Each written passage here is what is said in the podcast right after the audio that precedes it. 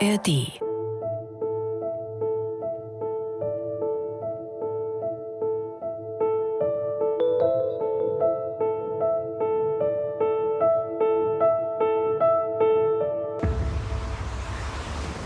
Moin zusammen, ihr kommt genau richtig, denn es geht wieder ans Meer in eurem Lieblingspodcast Ans Meer von Bremen 2 in der ARD Audiothek. Und dieses Mal nehmen wir euch mit auf eine absolute Trauminsel in den Indischen Ozean, auf die am meisten besuchte Touristeninsel Indonesiens, auf die Insel der Götter Ihr werdet es schon erraten haben. Es geht nach Bali. Und daher stammt meine Bremen 2 Kollegin Zipora Rubina. Strand, Meer, also das hat für mich schon so eine große Bedeutung. Das habe ich auch in der Schulzeit gemacht, wenn ich gestresst war, habe ich mein Moped genommen und bin ans Meer gefahren, habe mich da an den Strand gesetzt und danach ging es mir besser. So ein entspanntes Verhältnis zum Meer hat aber nicht die gesamte balinesische Bevölkerung.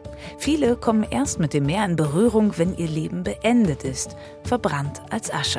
Also die Berge sind heilig und das Meer das sind die Dämonen, das ist die Unterwelt, da hält man sich fern von. Warum das so ist und zu was das führt, das erfahrt ihr in dieser Folge. Natürlich gibt es auch die wichtigsten Tipps, wie ihr die schönsten Orte der Insel findet, die noch nicht von Touristinnen und Touristen aus aller Welt überlaufen sind. Und ihr bekommt Tipps, wie ihr dieses Paradies heil überlebt. Ja, richtig gehört. Zum Beispiel Achtung vor den kriminellen Affen. Es gibt Orte, da sind die Affen sehr organisiert, ja, das stimmt. Und jetzt geht's aber los mit Urlaub für den Kopf. Hierbei ans Meer, Geschichten zwischen Wasser und Land.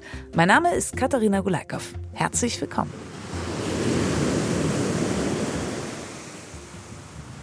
Ich sage ein herzliches Hallo beziehungsweise Swatiazu. Um Swastiazu? Sehr gut. Hallo Zippo. Hallo. Ich habe versucht, es gibt zwei Sprachen auf Bali, Balinesisch und Indonesisch. Du sprichst wahrscheinlich beide. Ich spreche Indonesisch fließend, Balinesisch verstehe ich, aber ich spreche es nur bedingt. Es gibt einen Grund dafür. Also es gibt drei Sprachen innerhalb der balinesischen, je nachdem, wer dir gegenüber sitzt, ob die Kaste höher ist oder niedriger, musst du diese Sprache anwenden und das habe ich nie vernünftig gelernt. Okay, ach krass. Aber man braucht es auch gar nicht, weil A, würdest du mit Englisch durchkommen und Indonesisch ist eh weit verbreitet. Richtig. Okay. Ist es schade, dass das Balinesische nicht äh, ganz in dich reingeflossen ist? Manchmal schon. Also ich kann das normale Balinesisch, sagen wir mal so, und das nutze ich dann gerne auch, wenn ich da bin und die Leute sind dann immer begeistert, weil sie dann eben sagen so, oh, du sprichst Balinesisch und das freut mich dann natürlich sehr. Du bist geboren auf dieser wunderschönen Insel und aufgewachsen und dann irgendwann gegangen? Es gab Zwischenstationen. Ich bin geboren ähm, auf Bali, kam nach Deutschland sehr, sehr jung, zwei, drei Jahre. Dann habe ich hier die Schule besucht bis zur vierten Klasse. Dann gingen wir wieder zurück nach Bali. Ähm, Hintergrund ist, dass mein Vater promoviert hat in München. Als er fertig war, gingen wir dann, wie gesagt, wieder zurück. Ich habe auf Bali dann mein Abitur noch gemacht und kam danach nach Deutschland und bin seitdem hier. Als so eine Reisende zwischen zwei Ländern immer hin und her. Genau. Da ist ja immer die klassische Frage, und wo fühlst du dich mehr zu Hause? also sehr, sehr lange schon hier in Deutschland. Also ich hatte, ich hatte mal einmal so dieses Erlebnis, ähm, Sommerferien, Semesterferien. Ich bin auf Bali und merke irgendwann mal, ich habe Heimweh, ich möchte nach Hause und dachte mir, oh verflixt, ich möchte zurück nach Deutschland. Und das war der Punkt, da bin ich zu meinen Eltern gegangen und habe gesagt, ähm, hört mal, ich glaube, wenn ich fertig bin mit Studieren, würde ich noch ein, zwei Jahre in Deutschland bleiben. Es sind natürlich nicht ein, zwei Jahre dann geblieben, aber die wussten damals schon, okay, das Kind verabschiedet sich gerade. Und deine Eltern, sind die auf Bali wieder? Genau, meine Eltern sind auf Bali, meine mittlere Schwester, ich habe zwei jüngere Schwestern, die lebt auf Bali und meine Großfamilie natürlich. Das sind 250 äh, wow. Tanten, Onkel, Cousinen, Cousins und so weiter. Okay, ach Wahnsinn, so eine große Sippe ja. dort. Wenn du von Bali träumst, was kommt dir zuerst in deine Gedanken hinein? Strand, Meer, also das hat für mich schon so eine große Bedeutung. Das habe ich auch in der Schulzeit gemacht, wenn ich gestresst war, habe ich mein Moped genommen und bin ans Meer gefahren, habe mich da an den Strand gesetzt und danach ging es mir besser. Und das ist etwas, was ich wirklich sehr mit Bali verbinde, ist einfach das Meer. Und dadurch, dass es so eine kleine Insel ist, kannst du wenn du zweieinhalb bis maximal, naja, drei Stunden je nach Verkehrslage fährst, kommst du immer ans Meer. Ach, wie herrlich. Und genau richtig in unserem Podcast, deswegen sprechen wir heute auch drüber. Du warst gerade in Bali in diesem Jahr, mhm. nach elf Jahren das erste Mal wieder. Ja. Diese Erinnerung, die du gerade uns geteilt hast, ne, mal ans Meer schnell fahren, einmal durchzuatmen, geht das heute immer noch? Es geht immer noch, ja. Es ist, ist schon möglich, wobei man immer ein bisschen gucken muss, an welchen Strand man fährt. Das ist halt so ein bisschen die Frage, wo sind die Strände schon überlaufen? Je nach Klima, Wetterlage ist es auch so, dass an bestimmte Strände dann Müll angespült wird und nicht wenig. Das sieht man jetzt sehr viel im Moment. Ja, es gibt auch noch Strände, die sind unentdeckt. Im Norden gibt es interessante Strände, so ein schwarzer Sandstrand, das kennt man auch nicht so. So von unbedingt. den Vulkanen, oder? Genau, genau. Ja. Aber das meinten die Touristen dann doch. Sie möchten doch ihren weißen Sandstrand haben und nicht den schwarzen. Und man kann durchaus noch an den Strand gehen und neue kleine Buchten entdecken. Und genau. so. Lass uns mal über Bali sprechen. Gerade auch diese Zeitabstände, dass du immer mal wieder da und wieder weg warst. Das Land verändert sich ja. Gerade mhm. groß in den Schlagzeilen, da sprechen wir später noch ausführlich drüber. Natürlich viel zu viele Touristen, viel zu viele Menschen, die leben auf dem Weg. Zur Aufnahme habe ich auch noch mal ein Stück gehört über Menschen, die Digital Natives sind und vor Ort arbeiten einfach und das Land verändern dadurch, dass sie ihr Geld und ihren Lebensstandard da reinbringen. Wenn du so sagst, das Bali deiner Kindheit und das Bali jetzt, wie weit liegen die beiden auseinander? Also das Bali meiner Kindheit war schon immer eine Tourismusinsel und das war früher wahrscheinlich auch eher so ein Traumziel. Schöne Strände, gutes Essen, perfektes Wetter, Postkartenfeeling so ein bisschen. Was ich jetzt so ein bisschen bemerkt habe, ist, dass es sich doch sehr an bestimmten Stellen huddelt. Also da gibt es wirklich sehr viele Touristen. Zum Beispiel? In Kuta war früher so ein Ort, das war schon zu meiner Schulzeit so, dass man eigentlich kaum mehr durchkam. Man hat sich durch die Straßen geschoben quasi. Das hat sich ein bisschen verschoben. Inzwischen ist es ein anderer Ort, Canggu. Ubud kennen viele Leute. Früher war das so das Aussteigerparadies. Auch das ist überlaufen im Moment. Also man, man merkt, dass die Straßen voll sind. Überall fahren Mopeds, Autos. Es ist einfach dicht gefühlt. Aber es gibt noch diese kleinen Orte, die noch nicht so erkannt wurden. Im Inneren der Insel, ja. Mhm. Tatsächlich, wenn man dann hingeht und sagt, ich möchte wandern gehen, ich möchte mir einen ähm, Wasserfall angucken, da gibt es Orte, die sind noch so, dass man sagen kann, da läuft man ein, zwei Stunden und begegnet keine Menschen. Ach, herrlich. Kriegt man gleich wieder Sehnsucht. Aber am Meer, und da wollen wir drüber sprechen, da ballen sich die Touristen. Bali ist ja nicht nur fürs Meer und die Traumstände bekannt, sondern auch für die schon angesprochenen Vulkane, für die Reisterrassen. Was würdest du sagen, wenn du so eine Werbebotschaft für Bali verfassen würdest? Was würde da drin alles vorkommen? Oh, ganz vorne das Essen weil das Essen auch Gerüche, Assoziationen weckt und, und das für mich Bali da schon ein sehr besonderer Ort ist. Und die Strände, das ist so die Frage. Ähm, kann man, kann man eigentlich noch damit werben? Ich würde sagen, ja, aber man muss wirklich gucken, wo man hingeht. Man kann Kuta eigentlich komplett meiden. Im Norden gibt es auch einige Strände. Da wird es inzwischen auch voll. Es gibt aber noch diese unentdeckten Buchten. Man müsste halt ein bisschen Zeit mitbringen und nicht googeln und sagen, zeig mir die zehn besten Strände, weil die sind wahrscheinlich überlaufen. Ja, das ist Wahnsinn. Wenn man Bali eingibt, dann kriegt man nicht nur so Fragen wie, wie teuer sind zwei Wochen Bali, sondern auch, wie lange sollte man auf Bali sein? Und diese zehn Hotspots solltest du unbedingt gesehen Richtig. haben. Die sind Instagrammable und da komm mal unbedingt hin. Das ist echt eine Pest, oder? Das ist es, wirklich. Hm. Also man kann diese Spots ähm, auf Google inzwischen auch entdecken. Also wenn man Google Maps aufmacht, dann gibt es solche Spots, wo man sagt, hier Insta-Foto und so weiter. Und das ist zum Beispiel dann an irgendwelchen Reisterrassen hat irgendjemand ein großes Herz aufgebaut, eine Riesenschaukel aufgebaut und man kann sich dann wirklich hinsetzen, nur dieses eine Foto machen und dann weitergehen. Die Alternative wäre natürlich ein Spaziergang durch die Reisfelder. Aber warum sollte man das machen? Man hat ja schon das schöne Foto mit der Schaukel gemacht. Genau, es geht nur darum, was man im Netz abbildet. Ich war da, mhm. check hinter. Genau. Was macht denn das mit dem Land? Dass die Leute immer mehr kommen. Ich las, muss sagen, wenn du noch eine aktuellere Zahl hast, fünf Millionen Touristinnen und Touristen pro Jahr, die nach Bali kommen, bei 4,3 Millionen EinwohnerInnen. Das ist schon ordentlich. Das stimmt. Und das war früher wahrscheinlich auch so, dass das die Haupteinnahmequelle vieler Balinesinnen war. Durch Corona wurde ja wirklich alles runtergefahren und die Insel einfach dicht gemacht.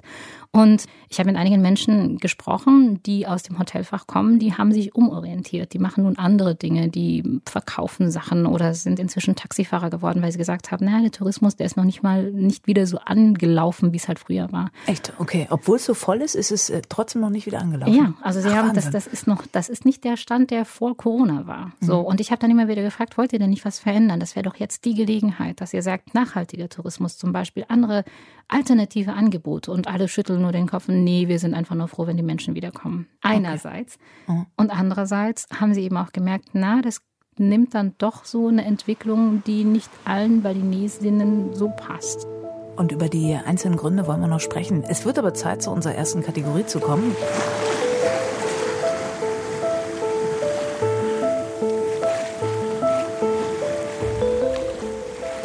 Wir packen ja immer unser Köfferchen. Meistens packe ich meinen Gästinnen was ein. Manchmal dürfen sie auch selber einpacken. Wir machen so einen Mix wieder da draus. Also ich würde natürlich sagen, Flipflops müssen unbedingt mit, obwohl die kann ich auch theoretisch vor Ort kaufen, aber ist klassisch, oder? Absolut. 27 Grad Durchschnittstemperatur, es ist eigentlich immer warm, oder? Ja, das ist richtig. Und eine sehr hohe Luftfeuchtigkeit. Was würdest du einpacken? Ich würde auf jeden Fall ein Sarung mitnehmen. Ein was? Ein Sarung, ein Tuch. Mhm. Ein großes Tuch, ein Strandtuch. Ähm, das kann man einfach um sich einfach rumwickeln.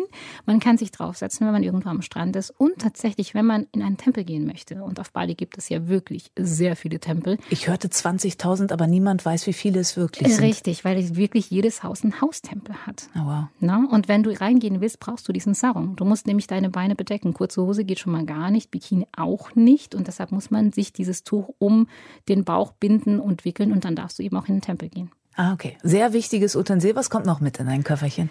Sonnencreme mhm. und auch ein Sonnenhut tatsächlich. Also ich habe jetzt auch gemerkt, dass ich diese Art, also Sonneneinwirkung, Einstrahlung nicht mehr gewohnt bin. Also man sollte wirklich darauf achten, dass man sich da auch dementsprechend schützt. Die Balinesen machen das Schau, die gehen nicht freiwillig in die Sonne, wenn sie nicht müssen. Fahren auch überall mit dem Auto hin. Oder dem Roller, oder? Oder mit dem Roller. Da ist man tatsächlich schneller. Also wenn das, wenn es darum geht, schnell von A nach B zu kommen, ist zu Fuß keine Alternative, Fahrrad auch nicht. Einfach die Wege sind nicht vorhanden. Roller. Du hast Sonnencreme angesprochen und den Hut. Wir haben schon gesagt, es ist heiß. Es gibt ja auch Regenzeiten. Also ja. wann sollte ich nach Bali reisen? Oder je nachdem, was ich mag wahrscheinlich. Wenn ich den Regen mag, wann muss ich dann hin? Also früher war das so, dass man gesagt hat, zwischen Oktober und April ist Regenzeit. Und dann kam halt wirklich, das war so Monsunregen. Ne? Mhm. Also es kam so richtig, richtig runter. Das hat sich aber jetzt alles ein bisschen verschoben. Ich war jetzt im März und April da und es hat zwischendurch immer wieder geschüttet. Eigentlich sollten da schon die Ausläufer des, des Monsuns sein. Und trotzdem war es noch relativ nass und es kam noch einiges runter. Und danach wird es halt im Sommer aber auch richtig, richtig heiß. Und das ist auch etwas, was ich nicht kenne oder nicht kannte bisher, weil Temperaturen von über 40 Grad ähm, und dann auch wirklich gar kein Regen, das ist schon ziemlich heftig. Wow, heftig, ja wirklich. Dann bräuchte man wahrscheinlich noch irgendwas zum Runterkühlen ja. im, im Koffer. Du hast schon ein paar Sachen angesprochen, was man beachten muss. Die Religion spielt eine große Rolle. Die Tempel hast du angesprochen. Ja. Über 90 Prozent sind Hinduistinnen auf Bali. Wie zeigt sich das im Alltag? Also du merkst es, sobald du irgendwie aus dem Flieger steigst, siehst du, sind diese kleinen Tempel eben überall. Du siehst Opfergaben, die siehst du an jeder Straßenkreuzung, die siehst du an großen Bäumen, die siehst du am Meer, auch am Strand. Es wird den Göttinnen gehuldigt. Es wird da wirklich Opfergaben gibt es überall. Man riecht das eben auch. Das sind auch die Räucherstäbchen. Das ist so ein ganz typischer balinesischer Geruch. Und das Leben wird einfach danach gerichtet dass bestimmte Feiertage dann auch so heilig sind, dass zum Beispiel bei dem Feiertag Nipi, das ist das Neujahr ähm, auf der Insel, alles runtergefahren wird, die Menschen nicht mehr auf die Straße dürfen, kein Licht angemacht werden darf und wirklich die Insel für 24 Stunden komplett still und abgedunkelt ist. Und wow. das, das ist wirklich so eine Religionsgeschichte, die auch wirklich auch noch weiter richtig zelebriert wird, ja. Du hast die Opfergaben angesprochen. Was ist das? Das sind äh, so kleine viereckige Schälchen hergestellt aus Kokosblättern. Früher hat man die so sehr schön zusammengeflochten. Jetzt wird das getackert, ganz einfach, weil es schneller geht. Und dann kommen drauf bestimmte Blüten, äh, Räucherstäbchen, je nachdem, wo es hingelegt wird. Manchmal sind sie auch für die Ahnen. Da kommt vielleicht noch ein Kaugummi dazu oder, oder eine Zigarette. weil der, die Ahnen gern Kaugummi kauen, Ja, oder, oder, oder, kleine Bonbons oder so, also Süßigkeiten, mhm. kleine Küchlein. Ähm, oder wenn das jetzt zum Beispiel für den Urgroßvater war, der gerne ähm, Nelkenzigaretten geraucht hat, mhm. dann kommt dann eben noch eine Zigarette dazu. Ach schön, was passiert mit den Dingen? Das Ding äh, wird eben entweder in den Tempel selbst gelegt oder eben an den Strand. Und ähm, ja, was passiert damit? Es, es, wird ja dann geweiht und hat damit den Zweck erfüllt und wird tatsächlich beim nächsten Mal tritt jemand drauf oder wird wieder weggefegt und dann wiederholt sich das Ganze. Aber man denkt die ganze Zeit an die Götter und an die Ahnen und die Richtig. sind immer, immer ja. da. Ja. Wir haben die Touristen schon angesprochen, auch wenn du sagst, es können definitiv noch mehr werden. In letzter Zeit ist in der Berichterstattung aber, dass die Touristinnen und Touristen immer mehr zum Problem werden, weil sie einfach sich an so Regeln, wie du es gesagt hast, nicht mit nackten Beinen in den Tempel gehen, nicht im Bikini rumlaufen, mhm. sich nicht daran halten. Hast du das, als du da warst, auch so wahrgenommen? Ich habe es an manchen Stellen auch gesehen. Ähm, ich habe, da ich das erste Mal mit meiner, mit meiner eigenen Familie, mit einer kleinen Familie hingekommen bin, haben wir eben auch diese ganzen Touristenspots uns angeguckt.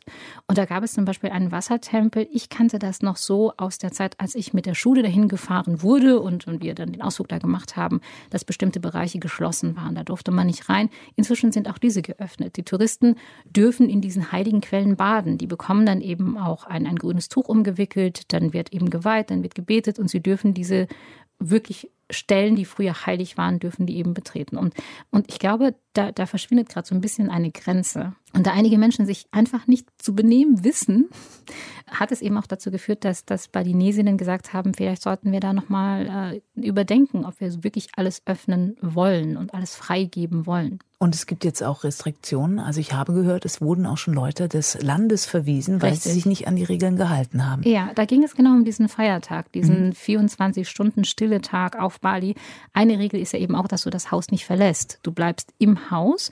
Du hast vorher eben auch vorgekocht. An dem Tag darf nicht gearbeitet werden, es darf nicht gekocht werden, das Haus wird nicht verlassen, es gibt keine Radiosendungen, kein Fernsehen, Licht wird nicht angemacht. So. Und es haben sich einige Touristen darüber hinweggesetzt und haben dann an einem Strand ihr Zelt aufgeschlagen und haben da übernachtet. Und da es die Religionspolizei gibt, die sind diejenigen, die eben rausgehen dürfen, wurden dann eben aufgegriffen und wurden des Landes verwiesen. Das sind aber nicht die einzigen Fälle. War es bei euch auch schon so, dass es einen Zettel am Flughafen gab mit Benimmregeln für Bali?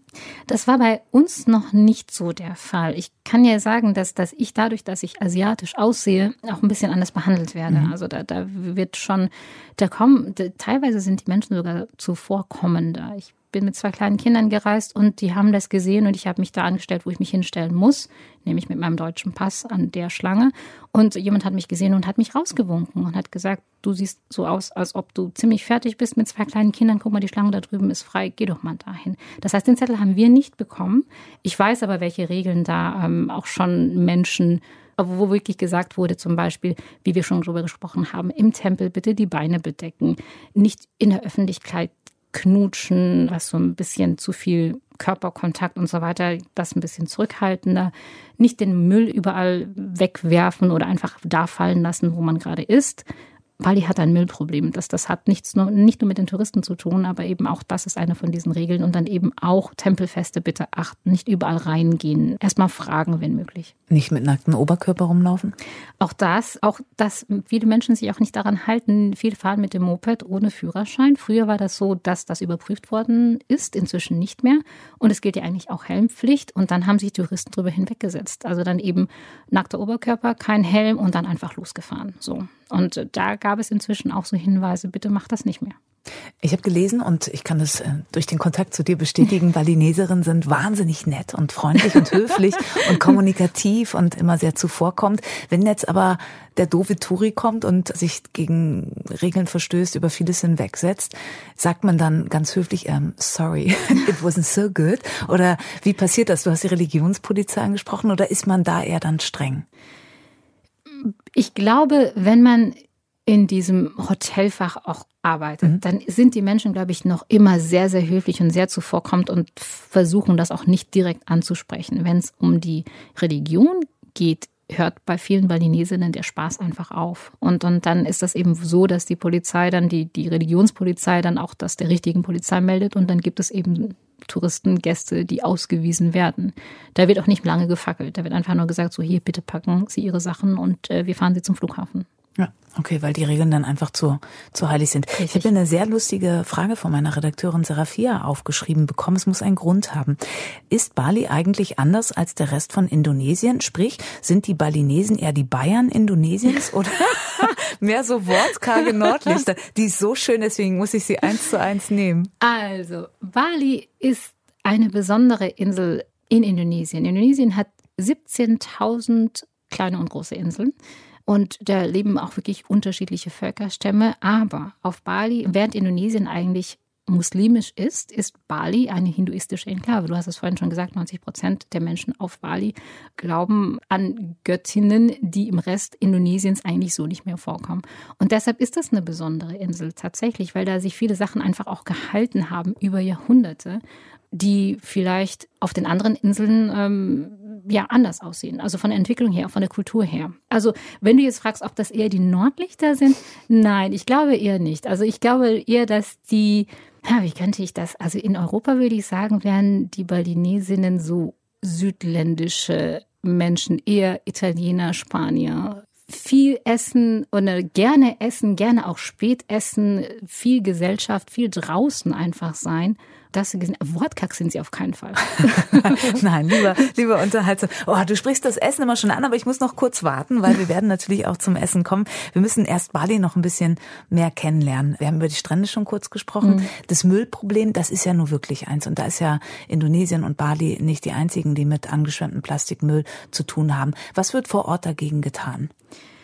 Früher gab es einige Initiativen, die zum Beispiel versucht haben, Einwegplastik zu verbannen. Also da wurde gesagt, zum Beispiel früher war das im Supermarkt so, dass du wirklich alles, was du gekauft hast, in nochmal separaten Plastiktüte gepackt bekommen hast. Es wurden Gesetze erlassen, dass das nicht mehr erlaubt ist. Inzwischen muss man seine eigenen Taschen mitbringen, kennen wir ja auch schon alles. Aber wenn man dann zum Beispiel irgendwo ähm, eine Garküche aufsucht am Straßenrand und das Essen dann mitnehmen möchte, dann wird es natürlich in so eine Einweg Plastiktüte eingepackt. Und davon gibt es wahnsinnig viele. Und früher war das ja so, dass Essen, wenn es verkauft wurde, in Bananenblätter gewickelt wurde. Das kannst du natürlich irgendwo in die Landschaft schmeißen, aber eine Plastiktüte nicht. Und dadurch, dass es auf Bali keine richtige Müllverbrennungsanlage oder sonstige Möglichkeiten gibt, den Müll zu entsorgen, wurde das über Jahrzehnte irgendwo einfach in die Landschaft, also Landfill, das ist das Stichwort, und dann eben Erde drauf und dann versuchen zu vergessen. Nun ist die Insel nicht sehr groß. Das Müllproblem ist aber riesig. Das heißt, wenn du bestimmte Stellen Balis besuchst, in der Nähe der Hauptstadt zum Beispiel, und dann bestimmte Straßen abfährst, dann siehst du Mangrovenwälder, ja, und hinter den Mangrovenwäldern siehst du den Müll der sich türmt. Und ich meine das wirklich, wortwörtlich so. Da sind meterhohe Müllberge und man fährt entlang und riecht das und denkt sich so, was ist hier los?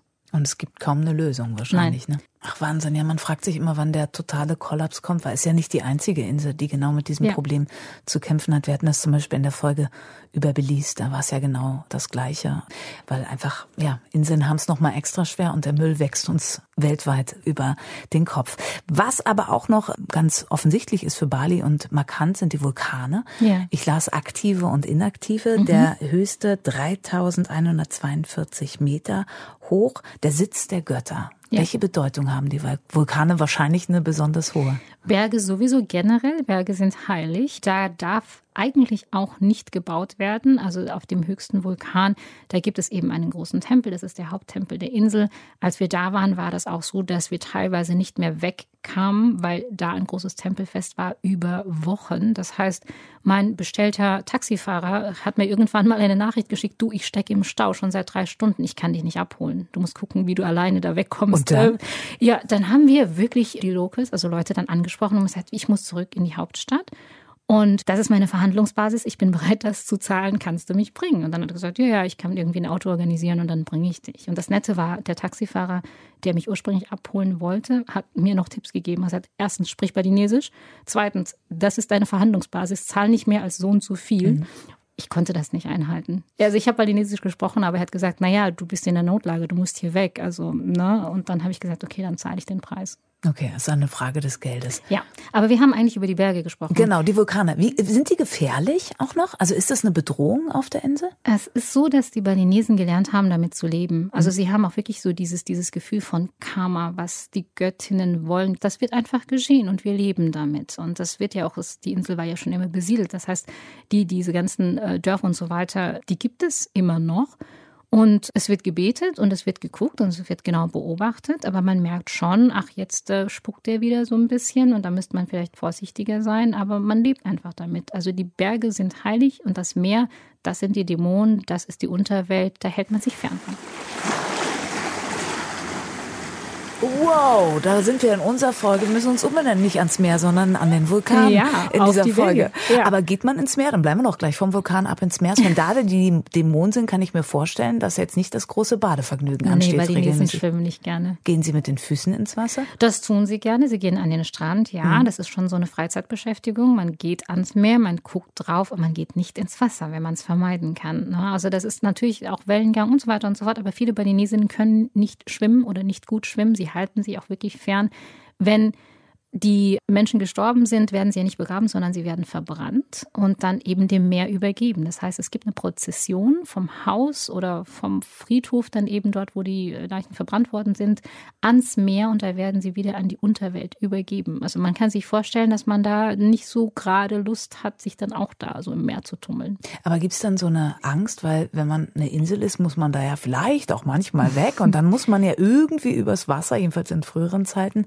Jetzt gibt es ja durchaus andere andere Wege, aber war da immer so ein, mehr so ein Respekt oder so eine Angst? Ich weiß es nicht genau, aber ich vermute mal, das ist auch der Grund, warum Bali so eine Enklave ist, weil die Menschen sich da auch nicht wegbewegt haben. Die mhm. sind geblieben auf ihrer Insel. Okay, also nicht rein ins Meer, aber das Meer anschauen und genießen. Ja, genau.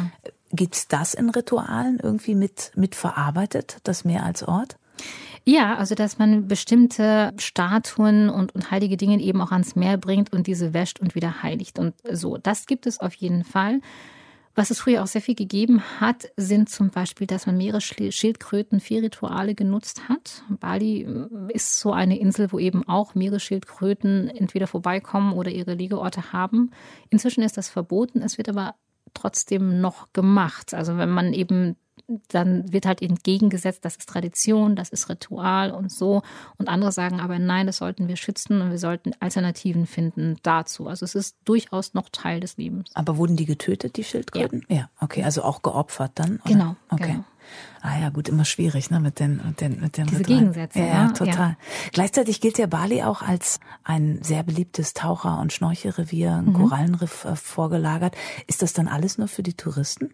Inzwischen haben auch die Balinesen eben gesehen, dass da eine, eine Möglichkeit gibt, Arbeit zu finden. Ich kenne auch einige, die dann eben sich zusammengetan haben. Also es kommen sehr viele Menschen aus dem Ausland, die dann eben sagen, Tauchbasis XY mache ich auf, aber die Lehrer sind dann eben Locals. Die werden ausgebildet, die sind eben auch Dive Masters und dann machen sie eben diese ganzen Führungen oder, ne, also die, die betreuen dann eben auch die Gäste, die tauchen gehen. Ich kenne selber ein, zwei Balinesinnen, die gerne tauchen. Die meisten, wie gesagt, meiden das Meer. Wahnsinn, ja, äh, spannend. Wo, wo es doch so schön auch ist. Ja, Aber ja, klar, ja. gewisser Respekt ist ja auch da. Dann äh, kommt noch eine Wasserfrage.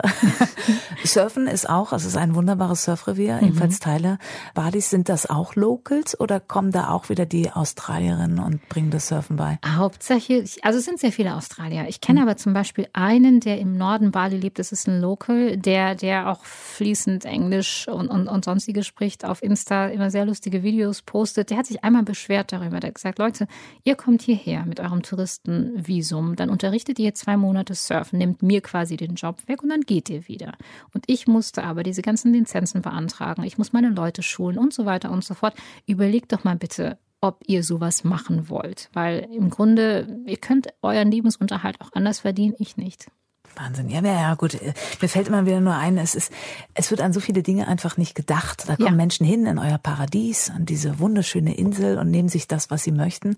Und gehen wieder. Und gehen wieder. Ja. Ne? Und, und denken da nicht dran. Ich würde doch noch einmal, also ich habe jetzt verstanden, dass das Meer, sagen wir, nicht so auf der Topliste Nummer eins steht, sondern eher die Vulkane und die Tempel.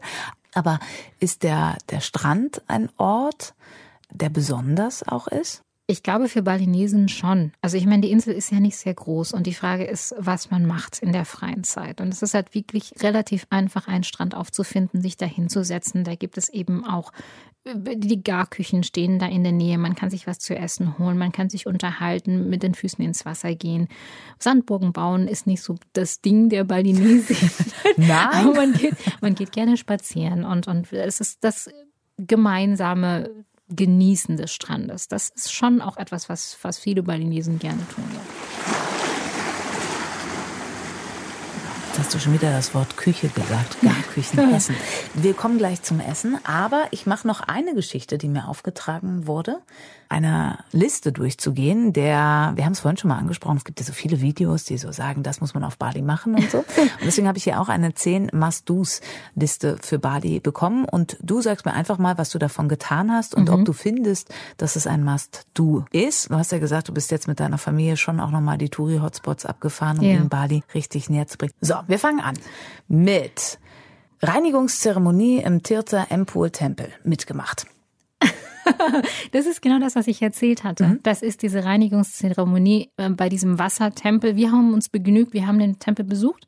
Die Kinder fanden einen Teich mit Koi-Krapfen so interessant, dass sie da wirklich ewig lange standen. Und äh, wir haben aber auch gesagt, ob das jetzt so toll ist, in diesem Wasser zu baden, wo jetzt vor uns schon, ich weiß nicht, wie viele Leute saßen. Wir haben es gelassen. Vulkan zum Sonnenaufgang erklimmen. Oh ja, aber wir haben es nicht äh, so gemacht, dass wir hochgekraxelt sind. Das habe ich in meiner Schulzeit mehrfach gemacht. Das, was wir gemacht haben, ist das sind sogenannte Glamping.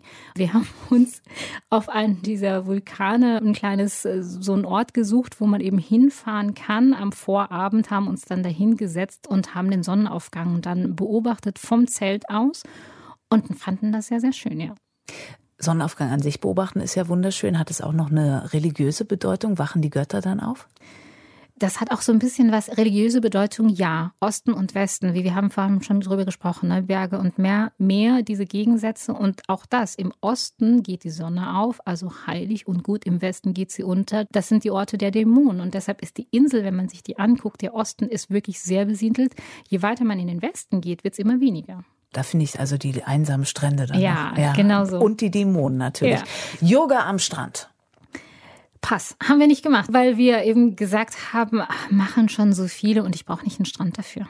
Ist das balinesisch Yoga oder ist es gekommen irgendwann? Das ist gekommen und es hat sich inzwischen auch wirklich durchgesetzt. Ich habe ähm, meine beste Freundin aus der Schulzeit ist inzwischen Yogalehrerin. Die hat ihren Job irgendwann mal geschmissen und hat gesagt, ich lerne um und mache das jetzt hauptberuflich.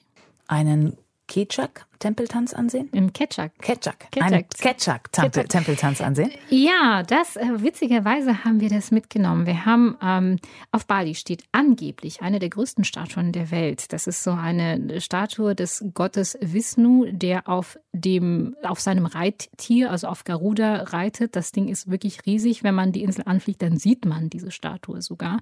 Und ähm, wir haben uns hinreißen lassen und haben das besucht. Wir sind da hingefahren und standen unten drunter, haben hochgeguckt und sagen, ja, beeindruckend, so.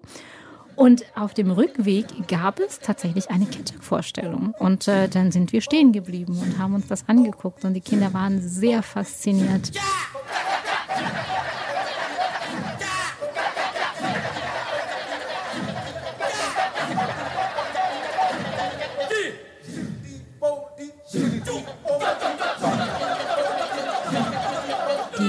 Ganzen Kostüme waren, waren sehr, sehr bunt. Man hat diese Geschichte, die, die wir ja dann eben schon gelesen hatten, mit Geruda und Wisnu einfach nochmal nachgespielt bekommen. Und ja, das war sehr beeindruckend. Tanz und Musik ist eh sehr wichtig, oder? Ja.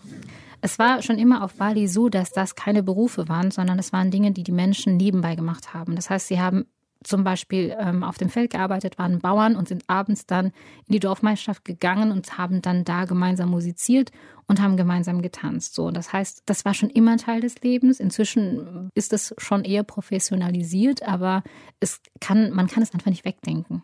Und da halten sich auch die Traditionen, oder? Ja. Ja. ja. Die Musik ist ganz, ganz so, Gamelan wie sie schon Musik, immer. Genau, okay. ja. Wie sie schon immer war. Free Diving in Ahmed. Ahmed, das habe ich gemacht, als ich noch keine Kinder hatte. Ähm, ich, ich habe tatsächlich da auch Tauchen das erste Mal so für mich entdeckt. Was war mit den Dämonen bei dir? ich bin ja evangelisch sozialisiert. Also ich habe da, glaube ich, da nicht so Berührungsängste. Und ich war, tatsächlich gab es da so einen Tauchgang, so einen geführten Tauchgang zu einem Wrack. Und ich hatte damals noch keinen Tauchschein, habe aber gedacht, das könnte, das traue ich mir zu, das mache ich. Und äh, bin dann runtergetaucht in Ahmed und war so begeistert, dass ich gedacht habe, danach habe ich dann auch tatsächlich einen Tauchschein gemacht. Also Ahmed, ja, check habe ich gemacht. Weil es ist einfach so wunderschön, ja? Ja. Da, wo ich tauchen gelernt habe, ich habe dann auf einer kleinen Mini-Insel bei Bali das Tauchen gelernt. Es ist wirklich so, dass Sandstrand geht so leicht in Korallen über, 20 Meter Tiefe, aber das Wasser glasklar. Das heißt, du kannst wirklich unten auf dem Sand knien und nichts tun und die Fische schwimmen vorbei und du kannst einfach nur gucken und du guckst hoch und du siehst den Himmel und es ist einfach Wahnsinn. Und dann fährt man noch ein bisschen weiter raus und dann gibt es einen Manta Point, wo man wirklich auch Mantas beobachten kann. Es oh. gibt eine oh. Putzerstation für, für Molla Mollas. Was sind ähm, Molla Mollas? Molla Mollas, wie heißen die nochmal? Mondfische. Mhm. Das sind diese Riesenfische, die wirklich so Durchmesser zwei Meter werden können, die eigentlich selten zu sehen sind, außer sie kommen zu diesen Putzerfischstationen, dann kommen sie eben hoch und dann kann man die beobachten. Die Sonne kann wirklich alles durchdringen und du siehst die Farben genauso, wie sie in diesen wirklich sehr kitschigen Bildern eben ähm, sind, ja. Nächster Punkt auf der 10 Must-Dos auf Bali, in den heißen Quellen entspannen. Das haben wir nicht gemacht. Ich glaube, dass wir da einfach überlegt haben, was das uns bringen würde und, und wir haben uns dann für andere Dinge Lieber Keukarpfen anschauen, ne? Naja, ganz, also wir hatten, wir hatten das Glück, ich meine, ne, Familienbesuch und meine Eltern haben einen Pool. Und dann haben wir halt wirklich, die Kinder haben diesen Pool geliebt und waren dann stundenlang in dem Pool. Und da haben wir so heiße Quellen, äh, nee, wieso bei diesen Temperaturen? Dann doch lieber einen Sprung in den Pool. Und ihr musstet ja noch die über 200 Verwandten besuchen. Da ah, das kam noch dazu, ja. ja. da hattet ihr genug zu tun. Aber grundsätzlich heiße Quellen sind der heiße Scheiß auf Bali oder ist es einfach zu heiß? Ich glaube, ich würde es ich würd's nicht unbedingt auf meine To-Do-Liste setzen. Ich hätte andere To-Dos. Du, warte, wird direkt durchgestrichen. Weg damit. So, ich gehe meine Liste noch durch, dann können ja, wir es mit deinen Punkten ergänzen. Mehr erfahren über die Batikkunst bei einem Workshop in Ubud. Ja, also wir haben keinen Workshop gemacht, aber wir haben, wie gesagt, diese Touri-Spots dann eben auch ausprobiert. Und eins war eben, dass wir hingefahren sind zu so einer ähm, ja, zu so einem Ort, wo man so eine kleine Einführung bekommen hat und dann wurde eben gezeigt, wie drauf gemalt wird, wie äh, das Tuch eben eingetunkt wird, wie oft das passieren muss und dann das Endergebnis. Natürlich dann auch mit dem Gang durch das Geschäft, wo man sich das Kleines kaufen konnte. Das sind nun mal diese Touri-Spots. Aber das haben wir gemacht und witzigerweise fanden die Kinder das besonders interessant. Die haben gesagt, jetzt weiß ich, wo das Batik-Hemd, das sie ja dann auch bekommen haben, vorher schon, wie das überhaupt entstanden ist. Und das fanden sie spannend. Ist Batik groß auf Bali? Ja, in ganz Indonesien eigentlich und äh, deshalb auf Bali dann eben auch noch mit den Mustern und den Farben einfach das, ja, doch, würde ich sagen. Grundsätzlich ist ja äh, Kunsthandwerk schon auch sehr weit verbreitet. Was ist neben Batik? Was wird noch hergestellt? Statuen, Holzstatuen. Es wird sehr viel geschnitzt. Äh, früher war das eben auch so, dass diese ganzen Tempel ja auch verziert wurden und, und das eben auch, das heißt, Schnitzereien sind da sehr, sehr wichtig, aber auch Arbeiten in Stein, Statuen sieht man überall diese, diese Steinstatuen. Und dadurch, dass die Witterung so ist, wie sie ist, müssen die halt eben auch regelmäßig ausgetauscht werden. Deshalb gibt es da durchaus auch Bedarf. Oh, wir kommen gleich wieder zum Essen, aber vorher noch ein Punkt.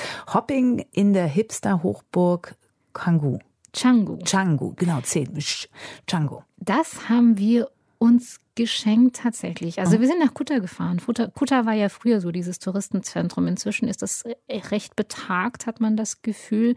Ähm, hatten dann aber doch einen sehr schönen Abend am Strand mit ein bisschen Sonnenuntergang. Auch Changu haben wir gelassen, ganz einfach, weil viele Leute uns davon abgeraten haben. Ähm, die haben gesagt, das ist nicht so familienfreundlich. Oder gibt es halt bestimmte Leute, die wirklich sehr extrem auf Party, sehr, sehr teuer überlaufen, muss man nicht machen. Apropos teuer und überlaufen, ich hörte, dass immer mehr Hipster-Cafés aufmachen, weiß ich, wo du deinen tollen Latte Macchiato oder was auch immer trinken kannst und die immer mehr einheimische Cafés oder ähm, Mini-Restaurants vertreiben. Hast du das auch so wahrgenommen? Ähm, weniger. Ganz mhm. einfach, weil ich glaube, ich die Locals ganz genau wissen, wo sie hingehen können. Um, ähm, und, und wo man eben sagt, naja, man gönnt sich dann vielleicht mal Amazon Latte Macchiato, aber dann geht man normalerweise dann eben doch in seinen kleinen Warung oder ne, und, und trinkt dann den balinesischen Kaffee. Das geht auch. Dann jetzt den Werbeblock für den balinesischen Kaffee. Ich bin ja Fan oh. von vietnamesischem Kaffee. Balinesischen hatte ich noch nicht. Ich weiß, dass Kaffee angebaut wird auf Bali, ja. aber was zeichnet ihn aus? Also was auf Bali auch wirklich ganz groß inzwischen ist, ist dieser Kopi Luwak, ne? Also dieser Katzenkaffee. Das mhm. ist Kaffee aus dem Kot von Katzen. Mm, klingt das lecker. Mm, da möchte ich sofort kosten. ich habe es probiert, ich kann es nicht empfehlen. Nein, aber es, war, es, war, es ist tatsächlich so, dass die, die, die, die also es ist eine Katzenunterart und ja. die, die picken sich natürlich die reifsten, besten Bohnen aus, fressen die ganz. Das Ganze wird im Magen der Katze fermentiert, ausgeschieden und die Menschen, die nennen sich Poo Hunter, sammeln dann diesen Katzenkot ein. Der wird natürlich mehrfach gereinigt, dann geröstet und so weiter. Und der ist sehr, sehr mild. Ich liebe tatsächlich den balinesischen Kaffee eher, der, der so ein bisschen auch Geschmack hat, finde ich. Mir war dieser Katzenkaffee zu mild. Aber das setzt sich durch, weil es so besonders ist? Weil es früher so war, dass das extrem teuer war, weil mhm. man natürlich nicht diese Katzen irgendwie überfüttern kann oder so. Inzwischen weiß ich nicht, warum die Preise so runtergegangen sind. Das macht mich schon so ein bisschen stutzig, weil ich denke, wo habt ihr diesen Kaffee her und ist das wirklich Katzenkaffee oder verkauft ihr mir den gerade nur? Oder es will keiner trinken, weil es so eklig ist und deswegen gehen die Preise wieder runter. Es gibt tatsächlich Leute, die so auch noch eine Verkostung machen. Ne? Da okay. kannst du hinfahren und sagen, ich möchte gerne eine kleine Tasse Katzenkaffee für 50.000 Rupiah. Das sind es umgerechnet, keine Ahnung, drei Euro oder so. Hm, was echt viel Geld ist. Für balinesische Verhältnisse, mhm. ja. Aber das, das läuft. Also das machen viele Leute. Wow. Was würde auf deiner To-Do-Liste noch stehen? Reisfelder, mhm. spazieren gehen in den Reisfeldern. Was das, ist das Besondere daran? Das satte Grün. Also wenn man diese Postkarten sich anguckt und denkt, das ist doch, da ist ein Filter drüber gelegt worden. Man sagt, nein, das Grün ist tatsächlich so. Und das kann man wirklich nur erleben, wenn man da durchläuft und dann vielleicht den ein oder anderen Reiher noch sieht und, und äh, diese Stille, dann auch die Bambusspiele, die man im Hintergrund dann hört. Das ist, das ist schon noch ein besonderes Erlebnis. Und das ist etwas, was nicht überlaufen ist, wo man nicht irgendwie 20.000 Touristen ähm, sieht sieht, die durch die Reisfelder stapfen. Und was anderes, was inzwischen auch bei den Locals gerade sehr beliebt ist, ist Wasserfälle. Es gibt mhm. mehrere schöne Wasserfälle auf Bali, die noch nicht so jetzt äh, ganz, ganz oben auf den Listen der, der Insta-Fotospots eben sind. Man findet die eben auch. Man muss sich ein bisschen durchfragen, muss ein bisschen mit den Locals auch sprechen. Die werden sagen, warum läufst du bei dieser Hitze zu einem Wasserfall? Setz dich doch lieber hier hin und trink einen Kaffee. Aber das lohnt sich wirklich. Also wenn man das machen möchte, ein, zwei Stunden hiken, äh, ein bisschen im Westen, Nordwesten der Insel zu diesen Wasserfällen, das stand auf meiner To-Do-Liste. Ich habe es nicht geschafft. Ich würde es beim nächsten Mal machen. Dafür hat man diese Listen ja. Ne? ja. Bei mir steht noch drauf, wie ein ein Local am Straßenrand essen. Und da kommen wir endlich zu meiner Lieblingskategorie zum Essen.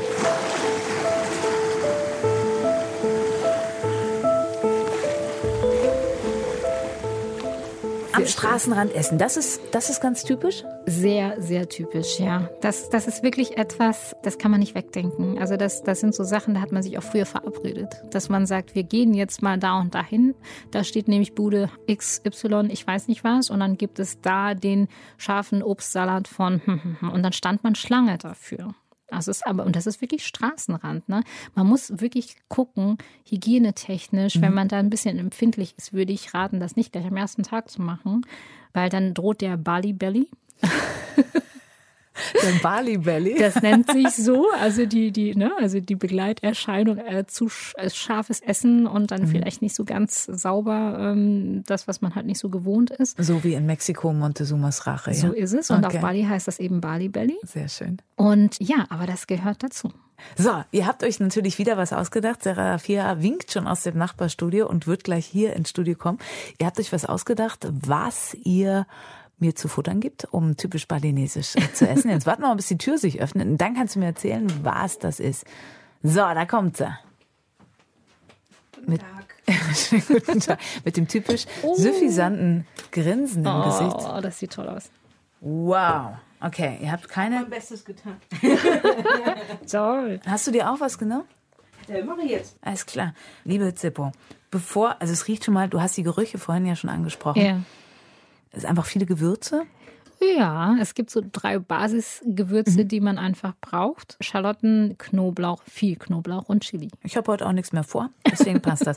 Und Kräuter, ich sehe, ich glaube, es ist Koriander oder Petersilie. Das müsste Petersilie, Petersilie, sein, ja. genau. Was habe ich hier auf dem Teller? Das sieht toll aus. Das nennt sich Nasi Champur. Nasi äh, bedeutet einfach Reis und Champur heißt gemischt. Das ist Reis mit verschiedenen Beilagen. Und das ist etwas sehr typisch, sagen wir mal, nicht nur balinesisch, sondern auch indonesisch. Es gibt dann eben Variationen je nach Insel, was dann eben noch drauf kommt. Und in dem Fall, dass das balinesische, da kommt eben sehr oft ist da Tempeh dabei. Äh, die Krabbenchips dürfen nicht fehlen. Ganz, ganz oben ist, das sind Schalotten, Knoblauch und Chili durchgebraten. Das ist ziemlich scharf, da muss man ein bisschen aufpassen. Okay, ich bin ja so ein Weicheiner, bevor ich hier den Bali Belly kriege. Mhm. Ja, ich will Ja. mal zwei Seiten Okay. schieben, vielleicht nicht ganz so viel davon. Und dann äh, Wasserspinat-Gemüse. Das, das gibt es inzwischen hier auch. Das hat mich wahnsinnig gefreut. Ich muss gestehen, als ich auf Bali war, war es das allererste, was Mhm. ich wieder gesucht habe. Als wir essen waren, habe ich gesagt, ich möchte das wieder probieren, weil es das halt hier nicht immer gibt. Mm, lecker. Ich habe den Wasserspinat. Okay, Äh, der- wird im Wasser angebaut oder warum heißt es so? Genau, der wird im Wasser angebaut und das ist einfach Reisfelder, die unter Wasser stehen, ist das einfach äh, sehr, sehr praktisch. Dann hat man halt eben auch das gemacht und hat dann äh, ja, das geerntet, wird gekocht, das geht sehr, sehr schnell und ist wirklich auch sehr beliebt. Und dann isst man einfach drauf los, mischt Genau. alles einfach miteinander. Genau. Genau, wir haben jetzt eine Gabel gekriegt, ist Ja. das typisch? Auf Bali wird mit der Hand gegessen. Oder aber mit dem Löffel. Okay. Das Essen wird so klein geschnitten, dass man kein Messer braucht. Also Messer und Gabel, da gucken die Leute dich nur an. Also es wird entweder gibt es Löffel und Gabel oder meistens eigentlich nur ein Löffel. Ja, okay. Wir probieren jetzt mit der Gabel. Ähm, und ich probiere einmal das Scharfe. Also, Ja. falls wir uns gleich nicht mehr hören, hat mich sehr gefreut. ja. oh. Oh. Mhm. Nee, super. Hast du Wasser? Ja, ich habe Wasser. Warte kurz.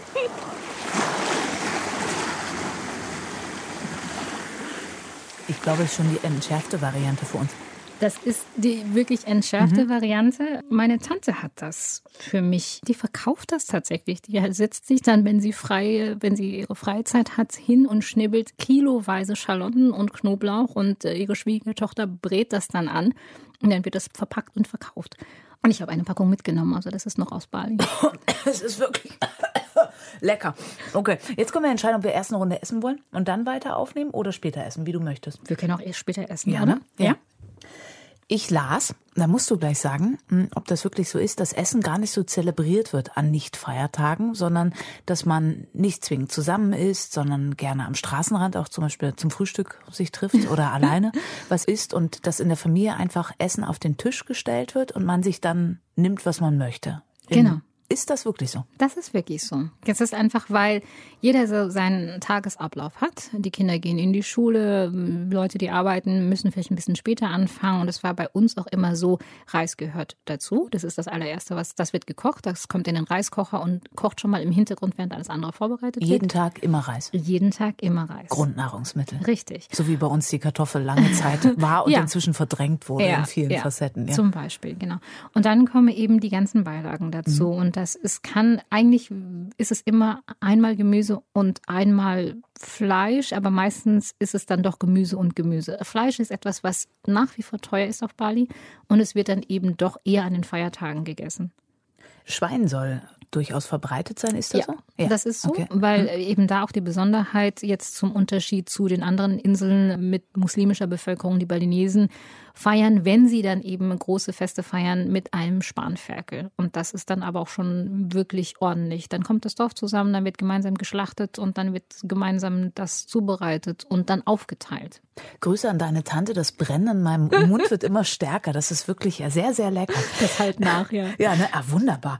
Wenn wir übers Meer sprechen oder am Meer sind, dann spielt natürlich Fisch auch irgendeine Rolle. Ja. Immer bei uns hier im Podcast. Spielt es auf Bali eine Rolle, der Fisch? Ja, das ist tatsächlich auch ein Nahrungsmittel, das sehr oft dann eben doch mitgereicht wird. Wenn es nicht Fleisch ist, dann ist es dann eben Fisch, also so kleine Fischarten, Anchovies, die trocken einfach also in die Pfanne kommen, trocken und dann eben noch ein bisschen Chili drauf, fertig. Also das sind so die Gerichte. Und dann gibt es auch tatsächlich, das wäre vielleicht auch etwas, was auf meine To-Do-Liste kommen würde. Es gibt auf Bali einen Strand, Da kannst du hingehen. Daneben gibt es einen Fischmarkt. Du kannst dir frischen Fisch aussuchen, also wirklich fangfrisch. Sagen, ich möchte das, das, das und das haben. Dann gehst du nebenan hin, bestellst dir deine Kokosnuss, die dann frisch für dich dann eben auch aufgemacht wird, setzt dich hin und dann wird dieser Fisch für dich zubereitet. Das ist in Jimbaran. Das ist wirklich auch zu empfehlen. Da gehen sehr viele Locals hin. Also doch noch ein, ein Geheimtipp. Ja. Die Kokosnuss hast du angesprochen. Ja. Auch die ist ja eigentlich nicht wegzudenken von der, von der Insel. Genau. Findet sie sich nur im Essen wieder oder welche Rolle spielt die Kokosnuss?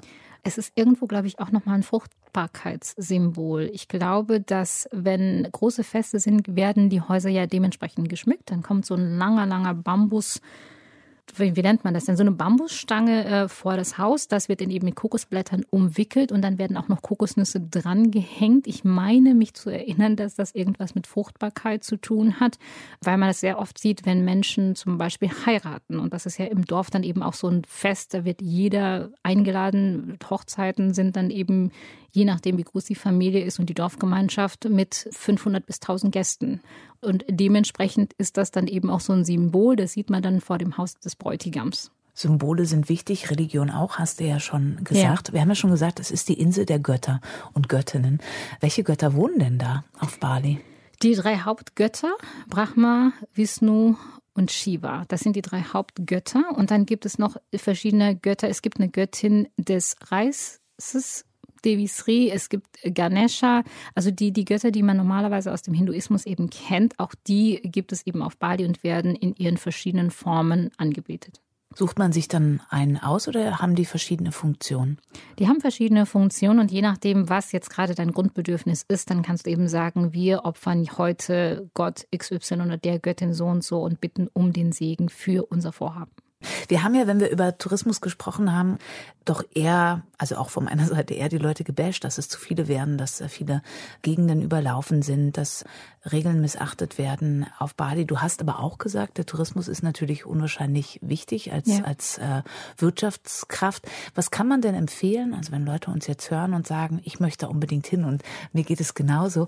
Was würdest du für Tipps geben für einen guten Urlaub und ein gutes Erleben auf Bali? Ein bisschen Zeit mitbringen. Hm, was heißt so das? Knapp. Also wenn man sagt so zehn Tage, 14 Tage, hm, vielleicht zweieinhalb bis drei Wochen. Ganz einfach durch den langen Flug braucht man auch ein bisschen Zeit, um tatsächlich anzukommen und nicht das Gefühl zu haben, ich muss denn jetzt schon wieder weg. Ich bin jetzt gerade erst ein paar Tage hier. Vielleicht äh, Orte wie Canggu meiden, außer man möchte das wirklich. Es gibt durchaus noch kleine Orte auf Bali Amet zum Beispiel, das hast du angesprochen. Es war ja früher ein Fischerdorf. Inzwischen gibt es da ein paar Tauchbasen, aber ich glaube, es ist auch nicht, noch nicht so touristisch entwickelt, dass man sagen kann, das ist komplett überlaufen.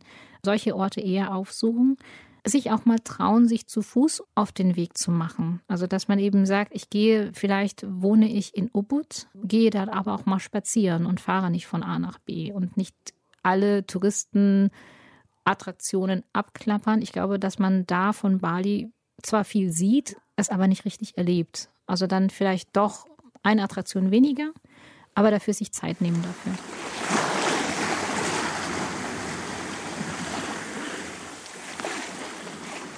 Wie komme ich möglichst nah an die Balineserinnen und Balineser ran? Also wir haben schon gesagt, sehr kommunikativ, ja. sehr aufmerksam. Wo steige ich als Touristin unter, um möglichst nah was von der Kultur mitzukriegen? Vielleicht in den Norden. Ich glaube, dass es touristisch, wie gesagt, noch nicht so erschlossen ist. Die Leute, wie gesagt, unterhalten sich gern. Viele sprechen halt eben auch Englisch und, und sie freuen sich, wenn Menschen neugierig sind und fragen, wie ist das denn bei euch? Ist das anders? Was ich auch zum Beispiel, was mir aufgefallen ist, ich bin da öfter gefragt worden, woher ich komme. Mhm. Und, und ich denke ja immer, ich sehe aus wie eine Balinesin, ich bewege mich wie eine Balinesin, ich spreche wie eine Balinesin, aber das scheint nicht der Fall zu sein, weil ich werde immer rausgesondert und ich werde immer gefragt, woher ich komme. Und das kann, wenn man zum Beispiel auf den Markt geht, durchaus passieren. Und dann, wenn man das zulässt und sich einfach mit den Menschen unterhält, ich glaube, da kommst du den Balinesen schon, schon sehr nah. Das muss ja ein komisches Gefühl sein, oder? Also ja. für dich auch? Ja, äh, ich dachte, ich wäre unsichtbar, aber das stimmt nicht. Aber ist es deine Kleidung oder bewegst nee. du dich anders? Ist ich, habe, ich habe tatsächlich ein Batikkleid getragen, als ich mhm. gefragt wurde. Und, und wenn ich den Mund aufmache und dann eben Indonesisch oder Balinesisch spreche, dann sagen sie auch, du sprichst perfekt, das passt doch alles und so weiter. Und trotzdem habe ich das Gefühl, du kommst nicht aus Bali. Und ich so, nee, nee, ich bin hier geboren. Das sieht man auch in meinem Namen. Also ich heiße ja, ich habe einen balinesischen Namen, den ich hier nicht nutze. Aber mhm. wenn ich den auf Bali sage, wissen die sofort, dass ich aus Bali komme. Dein Vor- oder dein Nachname? Der Vorname. Es gibt, also die Balinesen nummerieren ihre Kinder. Ja, ich las das, das ist total spannend. Und ich dachte, ach, du bist es ja nicht, so als ich ja, das doch, las. doch. Also in dem Fall ist es wirklich so. Erstens, du kannst zwei Dinge rauslesen. Du kannst lesen ähm, die Reihenfolge, also mhm. erstes, zweites, drittes, viertes Kind. Beim fünften fangen sie wieder von vorne an. Und du, die Kaste. Du kannst tatsächlich ablesen, ob jemand jetzt aus einer höheren Kaste kommt, Brahman-Kaste, Kriegekaste und so weiter oder normales Volk. Und bei meinem Namen sieht man das sofort. Putu Zipora Eka Rubina. Das Putu steht fürs erste Kind aus einer Bauernfamilie quasi, also normales Volk. Und so stelle ich mich auf Bali auch vor. Ich sage immer, ich heiße Putu Zipora. Den Nachmachen, sowas gibt es und nicht auf Bali nicht unbedingt. Und deshalb sage ich, ich heiße Putu Zibora und dann kann man mich sofort einordnen. Und das mit den Namen wird auch nach wie vor so beigehalten. Ich finde es total. das wird nach wie vor gemacht, ja. Faszinierend. Ne? Ja. Und dass ja. es dann eine weibliche und eine, eine, männliche Version jeweils gibt. Ist das auch noch so? Ähm, es gibt neutrale mhm. äh, Versionen. Putu zum Beispiel ist eine neutrale. Mhm. Wayan genauso. Ich glaube, die meisten Namen sind eigentlich, also wenn es um diese Nummerierung geht, mhm. ist das neutral. Was danach kommt, mhm. das ist dann, A ist zum Beispiel eine männliche Endung und das mhm. Bei mir dann immer fatal gewesen. Bei Zipora haben die Lehrer immer auf den Dings geguckt und haben gesagt, ja, hier, das passt dir aber dann nicht. Und gesagt, ja, ich weiß, das, äh, da passe ich nicht ins Schema. Eigentlich heißt zum Beispiel, Vinata wäre männlich, Vinati wäre weiblich. Also die I-Endung steht eher für einen, für einen weiblichen Namen und die A-Endung für einen männlichen Namen. Du hast jetzt mehrfach die Kaste angesprochen. Ist ja. das noch so relevant? Ja, nach wie vor. Wir haben ganz am Anfang darüber gesprochen, dass die balinesische Sprache ja auch diese Kastenzugehörigkeit und deshalb ist es eben so, dass wenn du dich da vorstellst und du kommst aus Bali, wird erstmal abgecheckt, wie alt bist du, weil das wird dann eben je nachdem, ob du älter bist, kommt dann eben noch so ein, so ein Ansprech, so ein Honorific, ich weiß gar nicht, wie man das ausdrückt, also so ältere Schwester, älterer Bruder, Herr oder Frau oder Tante oder so und so dazu. Das muss gemacht werden. Du kannst das nicht umgehen. Dann wird auch noch abgefragt, bist du verheiratet, ja oder nein. Verheiratete Menschen haben auch nochmal einen höheren Status als nicht verheiratete.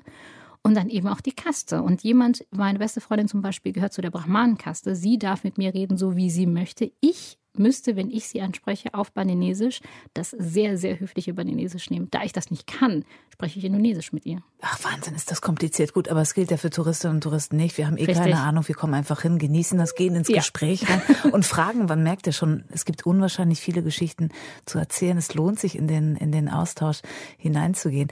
Einen Bereich möchte ich kurz noch abdecken. Ich gucke mal auf die Zeit. Ja, dürfen wir noch. Tiere. Ich las von Affen und sah Affen, dass das wie Verbrecherbanden organisiert sind, dich abzocken und gegen Bananen dir zum Beispiel deinen Schuh, dein Handy oder ähnliches wieder zurückgeben. Ist es wirklich so?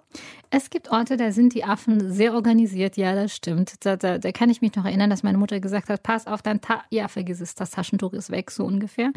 Und inzwischen gibt es aber auch einen Touristenort, den haben wir auch besucht, den Affenwald. Das ist komplett organisiert, aber von Menschen. Das heißt, äh, du wirst da zwar nicht durchgeführt, du wirst da aber ähm, durch diesen Wald gelassen. Die Affen sind aber so gut gefüttert, dass sie überhaupt gar kein, die, die liegen irgendwo am Strand, die, die liegen da und schlafen und ja. lausen sich und, und, und lassen das alles über sich ergehen und, und gucken dich noch nicht mal an, so ungefähr. Ganz einfach, weil die so, also sie werden nicht überfüttert, aber die werden gut versorgt, sodass sie gar nicht das Bedürfnis haben, dir irgendwas aus der Tasche zu klauen. Auch das kann man machen. Also wie gesagt, dann, das ist natürlich dann auch Touristenattraktion, ja, aber wenn man das mal entspannt machen möchte, es gibt diesen Affenwald, man kann da hinfahren und ein Ticket lösen und dann einmal durch diesen Wald laufen ein paar Affen kennenlernen, die alle ganz entspannt unterwegs sind. Ja, die Kleinen sind vor allem sehr, sehr süß. Also diese mini kleinen Affen, die dann irgendwo bei der Mutter hängen oder mitten im Start, das ist wirklich sehr, sehr niedlich. Und die kannst du natürlich dann auch, wir sind schon wieder bei Instagram, die kannst du super fotografieren, weil sie halten still. Sie hauen nicht ab und vor allem klauen sie dir keine Sachen. Ach, wunderbar. Ja, gut. ein Foto darf man auch auf Instagram lassen. Das, äh, das würde ich auch sagen. Ja. ja, das lassen wir durch. Wir kommen so langsam in die Schlussrunde hinein. Hast du dir jemals vorgestellt, wie dein Leben verlaufen wäre? Wärst du auf Bali komplett die ganze Zeit geblieben? Oder hättest dich nach dem Studium entschieden, wirklich nur ein, zwei Jahre in Deutschland zu leben und dann wieder zurückzugehen? Ich habe es mir mehrfach vorgestellt und ich habe gemerkt, dass es nicht funktioniert. Ähm, es ist einfach so, dass du außer diesem Tourismus wenig machen kannst auf der Insel. Es gibt ja keine Industrie. In der Bank arbeiten oder, oder so einen Job, wo man wirklich dann morgens hinfährt, das, das wüsste ich gar nicht, wie ich das machen soll. Da gibt es auch kaum was. Ich könnte mir vielleicht vorstellen, als Tauchlehrerin zu arbeiten, aber das kam sehr viel später. Also nicht zu dem Zeitpunkt, als ich fertig war mit dem Studium und es dann darum ging, was mache ich jetzt. Was vermisst du, wenn du in Deutschland bist, in Bremen bist und nicht äh, auf Bali, von ich Bali? Komm schon wieder zum Essen. Es ist aber tatsächlich so, dass das balinesische Essen, das es gab früher ich weiß gar nicht, ob ich das erzählen soll. Also es gab in Bremen ein indonesisches Restaurant und, und ich weiß, dass ich da nach Jahren irgendwie in Deutschland lebend und kein vernünftiges indonesisches Restaurant. Ich saß da und habe geheult. Ich habe gegessen und ich habe gedacht, so genau schmeckt es.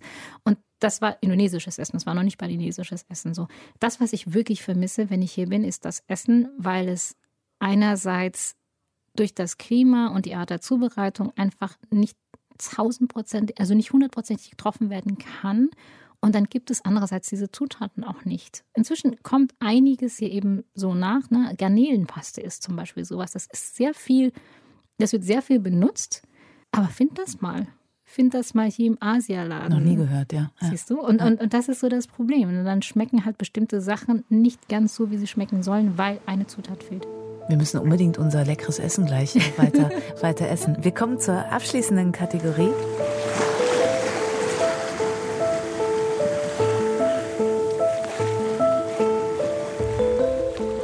Und da geht es immer darum eigentlich, was nimmt man mit von dem Ort, an dem wir heute zusammen mit dir mit dir waren, also das Essen auf jeden Fall, die Geschmäcker, die Gerüche, das ja. habe ich schon äh, festgestellt. Was glaubst du, nehmen Menschen, die das erste Mal auf Bali sind, mit von dieser wunderbaren Insel im Indischen Ozean? Trotz Verkehr, trotz der vielen Touristen, der vielen Menschen, die Insel ist pickepacke voll, ist es eine andere Art von Ruhe und Gelassenheit die zum Beispiel ich mitgenommen habe. Ich, ich war nach also langem Flug, als ich dann wieder in Bremen war, hatte ich eine ganz andere Gelassenheit und Ruhe, die ich einfach da mitgenommen habe, weil, glaube ich, auch viele Balinesen dieses Ich lebe und nehme es hin, was mir heute passiert, auch tatsächlich ganz bewusst zu machen. Also es ist nicht das hektische Getriebene, sondern man kann da viel wirklich ablegen und gucken, was jetzt kommt. Und das ist, glaube ich, was viele Menschen dann, die dann doch ein bisschen länger auf Bali waren und jetzt nicht diese ganzen Touristenattraktionen abgeklappert haben, mitnehmen können. Eine Gelassenheit. Und das Rauschen des Meeres im Hintergrund. Genau. Ach, schön. Zippo, herzlichen Dank. Ich möchte jetzt, ich sage das oft in diesem Podcast, aber es ist auch jetzt wieder, ich fühle mich ganz doll hingebeamt nach Bali und ich würde total, total gerne hin. In den Nordwesten habe ich mir gemerkt. In den Nordwesten, ja. Herzlichen Dank. Gerne. Und jetzt futtern, okay. Gut. Wie, wie heißt guten Appetit? Salamat makan. Genau das. Vielen Dank. so, Köfferchen ist gepackt. Bali, ich bin quasi auf dem Weg zu dir. Ans Meer, der Podcast von Bremen 2. Heute mit Bremen 2 Kollegin Zipora Robina. Und mehr, mehr Geschichten gibt es alle zwei Wochen für euch in der ARD Audiothek und natürlich überall dort, wo ihr sonst gute Podcasts hört. Ich freue mich wie immer über Feedback, könnt ihr mir schicken an bremen2.radiobremen.de. Auch Likes und Sterne nehmen wir gerne. In zwei Wochen nehme ich euch dann mit zum Staffelfinale, mit auf eine Zeitreise ins 19. Jahrhundert. Dann wird ausgewandert in die USA. Und damit ihr bis dahin was Gutes zu hören habt, hier mein heutiger Tipp aus der ARD Audiothek für euch, für einen Podcast, der mich gerade wirklich schwer beeindruckt. Oktober 2018, das Auktionshaus Sotheby's in London. Wir sind mitten in einer Kunstversteigerung, die weltweit für Aufmerksamkeit sorgen wird. In diesem Moment steht das berühmte Bild von Banksy zum Verkauf. Girl with Balloon, das Mädchen mit dem Herzluftballon. Von dieser Kunstauktion habt ihr vielleicht gehört, denn am Ende zerstört sich das Bild selbst und der Auktionspreis schießt durch die Decke. Ich bin Ortrun Schütz. Banksy. Rebellion oder Kitsch ist mein neuer Podcast. Darin geht es um Banksy, diesen mysteriösen Street Art Künstler, dessen Graffitis zur teuersten Gegenwartskunst zählen und der zu den 100 einflussreichsten Menschen der Welt gerechnet wird. Eigentlich wissen wir recht wenig über Banksy.